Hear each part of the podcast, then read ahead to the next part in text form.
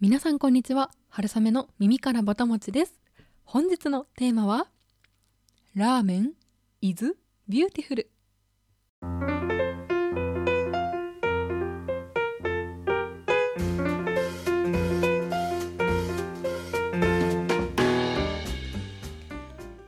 このポッドキャスト「春雨の耳からぼたもち」では食べることをこよなく愛する食いしん坊会社員である私春雨が皆さんの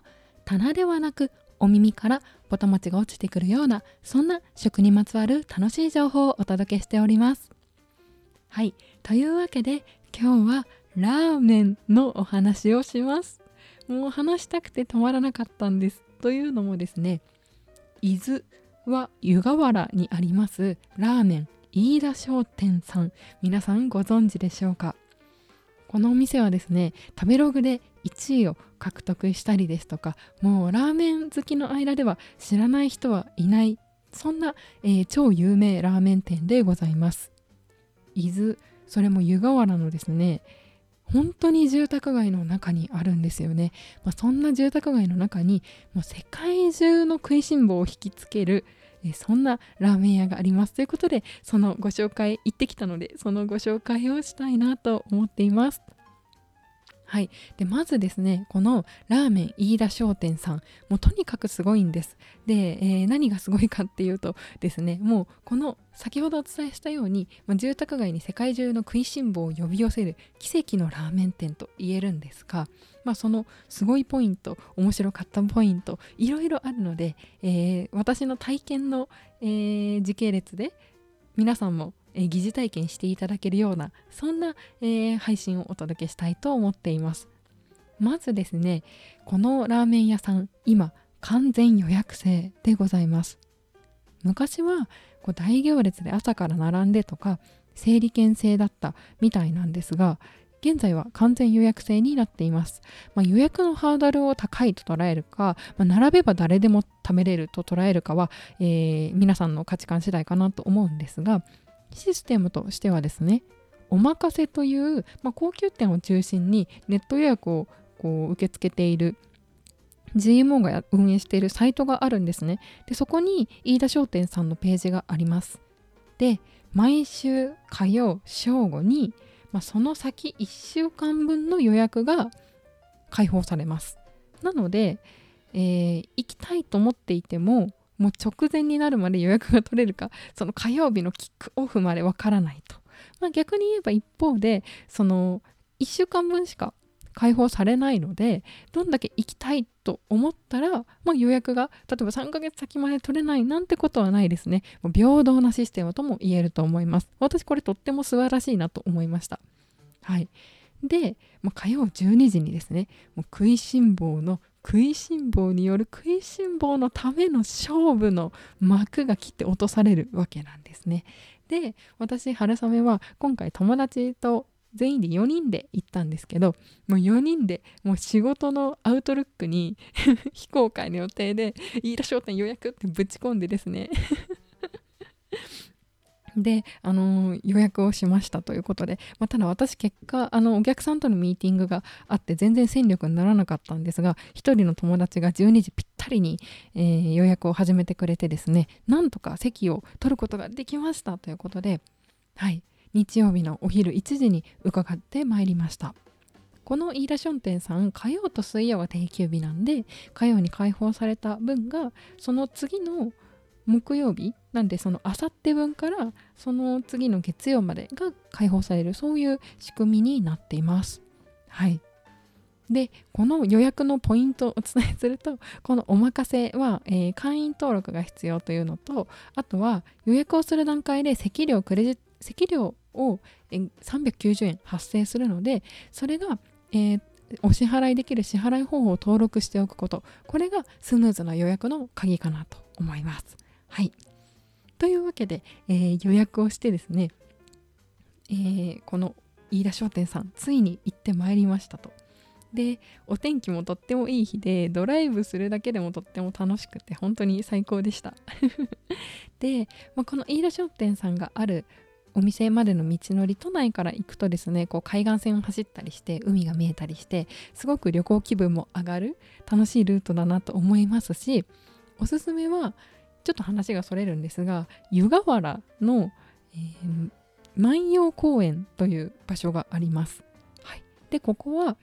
渓流がすごく綺麗なんですよね。でところどころ滝もあったりして本当にこうあのこれ理系の人から言われせたら意味わかんないフレーズらしいんですけどまさにマイナスイオンたっぷりみたいなヒーリングそんな空間でした。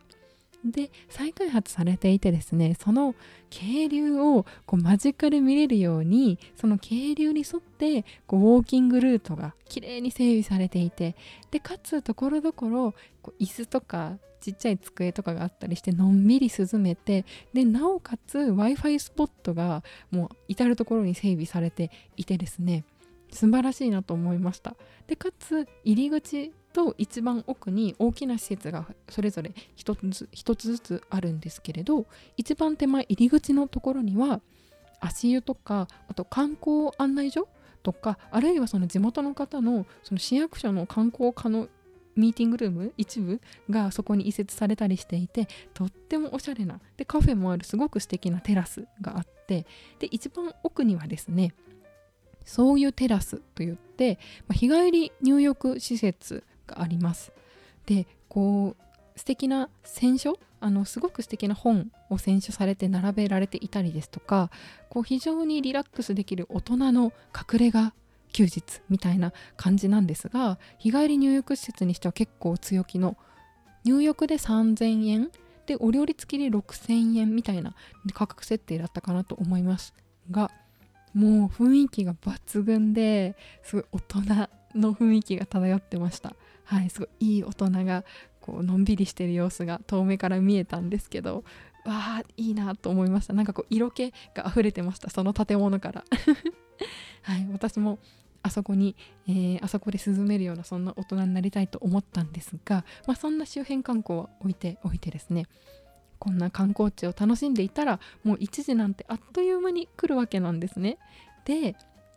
この飯田商店さん本当に本当に住宅街の中にあるんですよ。でもう何にも知らなかったらでそこにこうわらわらとたくさん人がいなければ本当にスルーしてしまうような店構えなんですね。でこう悪ちょっと悪くというか語弊のある言い方をするとボロい見た目なんですね。でそれもそのはずなんですがこれ後でご紹介するんですけれど店主の飯田さんのご実家の商店ご実家でやられていたお店の倉庫を改装したようでその本当にこう見た目は倉庫っていう感じで外側に飯田商店って看板がバンってかかっていてでこう引き戸ガラガラって開ける引き戸があるっていう感じです。でその前に食券があるので何を食べるかは当日そこで決めることができます。はい、これすごい親切ポイントだなと思いましたなんかこう全席指定というか予約制でもう満席になってしまうぐらい人気のお店なのでこうメニューももう事前に決めておかなきゃいけないのかなと思ったんですけれどそこは当日選ばせてくれるというのはこう食べる側からするとすごく嬉しいですよね。まあこうもちろんミシュランのお店とか、まあ、こうお任せコースだけみたいなお店に楽しみで行く嬉しさもあると思うんですけどやっぱりこうえ醤油ラーメン塩ラーメンどっちにしようみたいなこういうこの悩みをですねあのずっと悩んでられるというのは、まあ、すごくいいことかなと思いました。はい、でですねもう私本当に悩みに悩んでですね、まあ、この飯田商店塩醤油あとこう事前に把握してなかったんですが煮干しもあってでこれが、まあ、ラーメンですね。ラーメンの基本3種。でかつつけ麺もあってつけ麺も、えー、塩か醤油選べます。ということです。本当に悩みました。でかつえラーメンは3タイプあるんですね。ベーシックラーメンとワンタン入りラーメンとチャーシューラーメンがあります。でベーシックラーメンのお値段1杯皆さんおいくらだと思いますか？私これあのもう今となっては感覚がバグってるんですが初めて聞いた時はちょっとびっくりしました。1杯1600円です。ちょっとびっくりしますよね。一番安いラーメンでです。こうなんかチャーシューもりもりとかならわかるんですけど一番安いベーシックなラーメンで1杯1600円でございます。でつけ麺は2000円です。はい。ただこれ今行って帰ってきて思うと結構安いまだ安いかもなと思います。はい。そこに私も今自分でびっくりしてます。はい。そんなラーメンなんですが皆さんこれ選べますか？でこれ私友達と行って議論ずっと議論していたのはなんかネットの情報によるとですねもう皆さんこんな飯田商店に行く機会なんてもうめったにないなかなかない次いつ行けるかわからないということで 2杯食べるのが結構メジャーだみたいなあの論を論者 意見を見ましていやここは2杯1人2杯行くべきかいや行けないんじゃないかさすがにでもこんな機会もうないみたいな議論を延々と繰り返しましてですね1人、えー、超大食いがいるのでその人はラーメンとつけ麺頼んでました。で残りの3人でラーメン3杯とつけ麺2杯ならいけるんじゃないかという説を立てましてですね。もうその戦略を取り我々は全種類食べるということに成功いたしました。が、えー、皆さんお一人で行かれたらラーメン1杯で十分じゃないかなと思います、まあ、ラーメン1杯とお肉ご飯とかお野菜ご飯とかちょっとあの、セットのものがあるのでそれをちょっと頼んでいただくかまあチャーシューとかワンタンとかラーメンをグレードアップするかつけ麺だけとかまあそのぐらいがいいかなと個人的には思いました。というのも私たちその残りの3人でラーメンそれぞれ1人1杯ずつとつけ麺2杯戦略で行ってたんですが1人がやっぱり野菜ご飯も食べたいって言って野菜ご飯も頼んだんですね そうしたらその野菜ご飯の量があまりに多くてですねえー、ちょっとだいぶお腹いっぱいになるという事象が発生しましたので皆さんぜひご注意いただければと思います。はいまあ、というそんなこんなでちょっとどんなお料理だったかは詳細後でご紹介するんですがこんなそんなボロい見た目のお店の外で食券を買いですねご案内されるのを待ちますということです。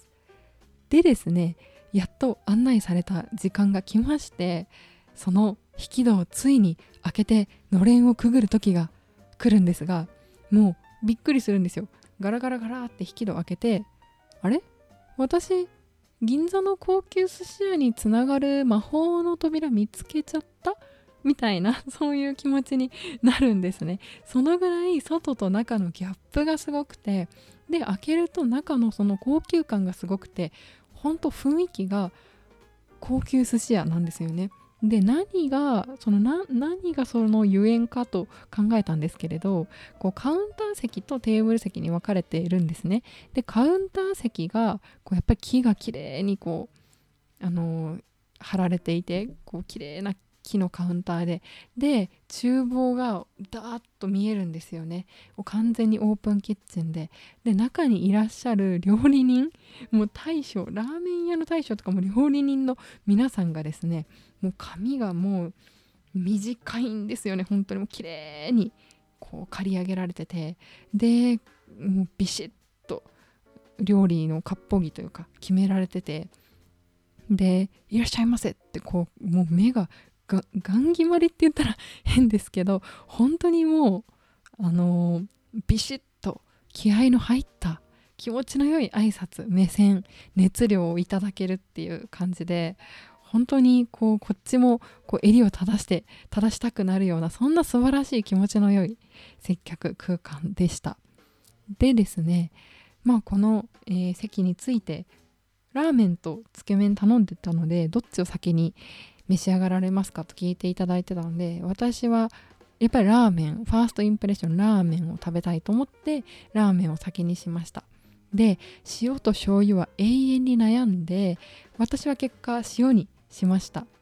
で、まあ、塩ラーメンどんなラーメンだったかっていうともう本当にもうキラキラの綺麗な澄んだスープなんですよね。もう輝くそうですね。輝く鎌倉の七里ヶ浜の夕焼けの波のきらめきみたいなそんなタイトルつけたくなるような綺麗なスープでですね大きな薄いチャーシューが2枚乗ってました。であとはメンマとか白髪ネギとかです。で私やっぱりこのお店の一番の特徴は麺にあるなと思いました。スープももちろん美味しいんですけれど後でご紹介するんですがこの店主がもう製麺オタクということで麺がとにかく美味しかったんですよね。で細麺細めなんですよ。薄くて平たい形です。こうあの麺を拡大するときしめんみたいなイメージですかね。平打ちですね。ちょっと平らで薄め。ででも細いんですよものすごく。でよく分かったというか後でその YouTube に皆さんぜひご紹介するので見ていただきたいんですが YouTube でその大将の製麺の工程を見て明らかになったのは太い普通の麺とさらに細い極細の麺両方作ってるんですよね。でもうそれがこう両方混ざってるからなのか何なのかわからないんですけどもうとにかくスープの絡み具合がすごいんですよね。もうなんかその細い薄い縮れ麺がもうスープをこれでもかっていうぐらい絡め取ってでもうすすった時に小麦の味麺の味がガツンとくるんですけどスープもしっかりまとっていてもう本当に総合芸術っていう感じでした。とにかくこんなにラーメンの麺が美味しいと思ったのは私は初めてでした。で口当たりは細麺なのですごい軽いので私最初これ結構余裕というかあっという間になくなっちゃうんじゃないのと思ったんですが意外とボリュームはあってもう本当に1杯でおな結構お腹いっぱいとか満足度高めだと思います。はいつけ麺頼んでかなりお腹いっぱいでした。なので次に私が食べるとしたら、うん、ラーメンとお肉ご飯かなと思いました。このチャーシューも本当に美味しかったので薄くて豚の甘みがすごくて本当にこのチャーシューだけ何枚も食べたいぐらいでしたかね、まあ、でもちょっとそのチャーシューの油チャーシューとスープの豚の油がちょっときつかったところがあったので、まあ、これは2杯食べてるせいだと思うんですがちょっときつかったところがあったので、まあ、個人的にはその油がちょっときついなっていう人は醤油の方がおすすめかなと、うんうん、思いました。お塩のラーメンの方がこうやっぱり豚の油が結構ダイレクトに来るというかスープがあっさりしている分こう油の要素がダイレクトに感じられるのでなんかこう醤油が醤油ベースの方が油のその濃さっていうのがこう飛ばされるというかちょっとマイルドに感じられるのでどちらかというと醤油の方がおすすめかなと思いました。私は塩ラーメン大好きなので今回塩にしたっていうのと醤油友達の醤油もらってもこうどっちもいいなと思ったんですがこうおしなべでこう普通にどっちでも醤油ラーメン塩ラーメンどっちも好きだなっていう人には醤油の方がおすすめのお店かなとも思いました。はい。でつけ麺がこれまたすごくてつけ麺は正直えっとラーメンオタク向けのラーメンかなと私は個人的には思いました。まあ、というのもお皿にですね、まあ、なんとそのラーメンが2種類盛られてくるんですね。もうとっても美しくてとてもとてもラーメンとはつけ麺とは思えないそんな麺が2種類盛られています。細めですどっちも。で一つはもう完全にそばです見た目が。茶色くてつぶつぶが浮かんでいてでこれそば粉ではなくてその小麦をいわゆる真っ白い小麦ってそのもともとの小麦の真ん中本当に中心部分だけを製粉したものが普段私たちが食べてる小麦で白いんですよね。でもそれをこう玄米と同じ理論で剥きすぎてない小麦を製粉すると、まあ、茶色い粉が出てくるわけですよね。全粒粉みたいな。でそれを使ったまあラーメンがもう完全に見た目そばでした。でもこれはすごかったですね。小麦の香りがダイレクトにきました。でこのつけ麺今麺が2種類あるって言ったんですけどスープも2種類あって冷たいつけ汁と温かいつけ汁があります。でさらに具材としてはあの厳選された鶏を使った焼き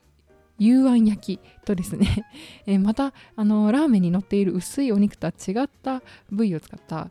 鬼豚のチャーシューとさらにあのグリルされたマッシュルームが乗ってきてですねまあもう芸術作品の域なんですよね。でこれを、まあ、2種類冷たいつけ汁と、えー、あったかいつけ汁につけていただきます。で麺は冷ため常温に近いですけど冷ためでした。はい。そんなつけ麺。もうとっても美味しかったですがもう本当にちょっとあの小麦のこの何て言ったらいいんですかね。小麦の味がするんですよ麺から本当に。まあ、なので、まあ、正直こっちのつけ麺は結構ラーメンオタク向きだなと私は思いました。とっても美味しかったんですけどこうダイレクトに美味しいというよりはもうオタクの探求心の域ですかね小麦って製粉でこんな変わるんだとか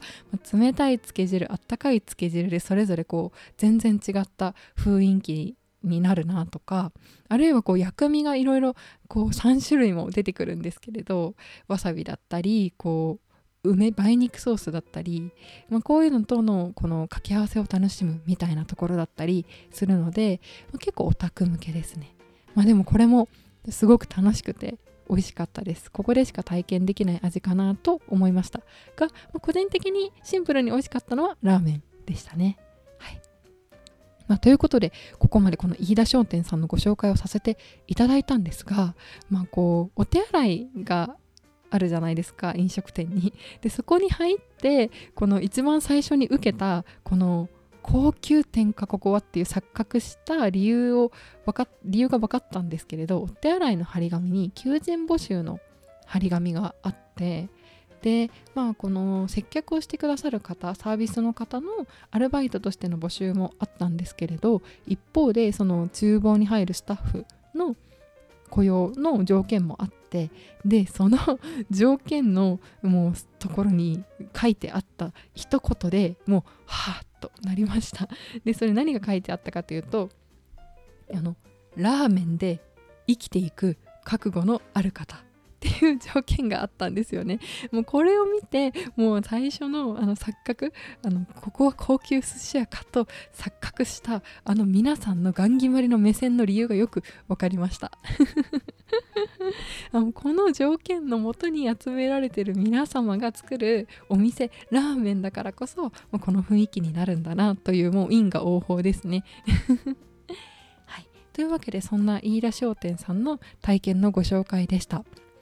とってもとっても美味しいラーメンがいただけますしあとお土産もあります。ただお土産店内価格と全く変わらない価格なので。まあぜひ、あのー、来た方は買って帰ってみていかれると良いんではないかなと思いますが、まあ、やっぱり、あのー、来店してというか実際に訪れて食べるものに勝る味はないかなと思います。はい、ああもうほんと思い出しただけでお腹空いてきてるんですけどあとそうだご紹介忘れてたのが友人が頼んだそのお野菜ご飯っていうサイドメニューがあるんですけれどそのお野菜ご飯も結構衝撃でした。もうラーメン屋の域じゃ ないんですよね。でえー、っとラーメン1杯が1600円だからお野菜ご飯の値段が650円700円ぐらいだったんですよね、まあ、なのでそれで出てくるボリュームってたかが知れてると思うじゃないですか。でもそのちょっとお野菜ご飯が650円の値段に全然比例してないクオリティで それ1杯で結構ボリュームがあってでかつご飯の上にえー、お出汁の効いたあんに絡まった野菜が乗ってる野菜あんかけ丼と思っていただいたらいいんですけど中華のあんかけ丼ってあんが結構メインじゃないですか。あんの中に野菜。でもほんとお野菜ご飯の名の通りちょっとあんをまとった野菜たちがゴロゴロ乗った野菜丼グリル野菜丼みたいな感じです。でその野菜一つ一つの味がすごくて中華の野菜丼ってあんあんの味じゃないですか。中華あんの味。でももうこの野菜丼はもう野菜の味なんです本当に。一つ一つの野菜からその野菜素材そのものの味がする。でその全体をまとめるのがちょっとお出汁の和風のお出汁の効いた薄くかかったあんが、まあ、全体の統一感を若干測ろうとはしてベースにはなっているもののここが際立ちすぎてるみたいな感じですかね。これも もうなんか和食割烹の店で出てくるかというクオリティでした。でこのお料理を生み出す店主の飯田さんのご紹介をぜひさせていただきたいんですが、まあ、この飯田商店オープンは2010年だそうなんですけれども、まあ、この飯田商店のこの店長の方はですねもともと別にラーメン店を作りたかったわけではないそうなんですね。でもともと和食の料理人をされていたそうなんです。まあ、なのでさっきのお野菜ご飯のクオリティにも納得なんですけれど、まあ、東京のお店で修行していたある日実家の先ほどお伝えした、まあ、水産加工会社をご実家営まれていたそうなんですがその飯田商店に巨額の負債があることを知りですねそれの返済をお手伝いされるために実家湯河原にお戻りになられますということです。でおじさんがですねこの飯田さんのおじ様がラーメンチェーンを経営していたということでそのラーメンチェーン店のフランチャイズ店を飯田さん運営されてその売り上げで返済をしていたと。で徐々に徐々にその売り上げがお店が上が売り上げがですね上がっていく中で、まあ、この売り上げをまず上げれるっていうところでもうあの商売のセンスがあったのかなと思うんですけれども自分のラーメンを作りたいという思いがふつふつとこう湧き上がってきたみたいなんですね。でここからこう食べ歩きをいろんなところでされて研究の日々が始まられたわけなんですけれどもそこである日こう品そば屋本店さんという、まあ、すごく衝撃を受けたラーメン屋さんに出会いこうこれまでスープがラーメンといったら美味しいと思っていたみたいなんですけれど麺がこんなに美味しいのかという衝撃を飯田さんはそこで受けられたそうなんですね。まあ、以来ですね、まあ、このとにかくそのお店に美味しいと思ったお店に通い詰めてですね研究したりでこう自家製麺これまでやっていなかったけれど、まあ、それを始めたりしてこう徐々に徐々に修行を積んでですねこの先ほどお伝えした2010年に自分のお店を開業されたということだったそうなんですね。で最初の1年ぐらいはもうお客さん全然もう鳴かず飛ばずの経営であんまりだったらしいんですけれども、まあ、徐々に徐々にこのラーメンファンの間で口コミが広まって、まあ、今のような大人気店になったということのようです。はい、でですねその先ほどもお伝えしたんですが YouTube にこの飯田さんに密着した映像が載っていてですねすごくもうキラキラした目で小麦の粉を眺めてですね朝毎朝7時から製粉しているそうなんですね。でもそのもうラーメンの麺を作る工程がもう面白くてしょうがないと、まあ、でもその別に麺を製麺している時が、まあ、特に楽しいっていうわけではなくてですね。それがもうラーメンになった瞬間茹で上がってスープと一体になった瞬間がもう嬉しくてしょうがないっていう風に笑顔でおっしゃっててでそれをみんなが美味しいって食べてくれてさらにお金までもらえているそれが罪だなんておっしゃってて本当にこう麺が大好きで本当にオタク精神でやってらっしゃるんだなと思いました、まあ、こんな、えー、本当に実直でこう丁寧で、ま、真面目っていうんですかね。麺にとことんひたむきな飯田さんの麺だからこそ本当に本当にラーメンが大好きな皆さんを引きつけてやまないんだなということがよく分かりました。いややっぱりこういう熱い思いを持った人の取り組みというかお仕事には心打たれるものがありますよね。本当に私もこのラーメンいただいてきて本当にそれを感じました。丁寧なお仕事というかとってもとっても美味しかったです。セブンイレブンさんだったかな？カップ麺でこの飯田商店さんの商品があるのでちょっとどこまで再現できているのかっていうのを食べて確認してみたいと思います。はい。というわけで今日はラーメン is beautiful ということで飯田商店さんのご紹介をさせていただきました。ラーメン is beautiful っていうのはこの飯田商店に行く時にもう思いついていたタイトルで私いつもタイトル付けに一番時間がかかるんですけどもうこのタイトルにしようって決めていました。なんか Life is Beautiful っていうのはあのユダヤ人の方ですね。あの迫害を受けたあのユダヤ人の方のその映画ですごく名作で私まだ見たことはないんですけれどあるかなと思います。で一方で、えーと、JR と東日本さんかな？が伊豆の宣伝をする時にあの伊豆 beautiful 伊豆っていう 宣伝をされていたのを皆さんご存知ですかね？私伊豆 is beautiful じゃないのかなってちょっと思ったんですけど あの漢字で伊豆その伊豆半島は be 動詞 isは、えー、美しい伊豆 is beautiful かなと思ったんですけれども伊豆 beautiful 伊豆っていう、あのー、キャッチコピーでなんかこの違和感というか ですごい印象に残ってるキャッチコピーがあります。まあそんなところから着想を得てラーメン is beautiful ということでお送りさせていただきました。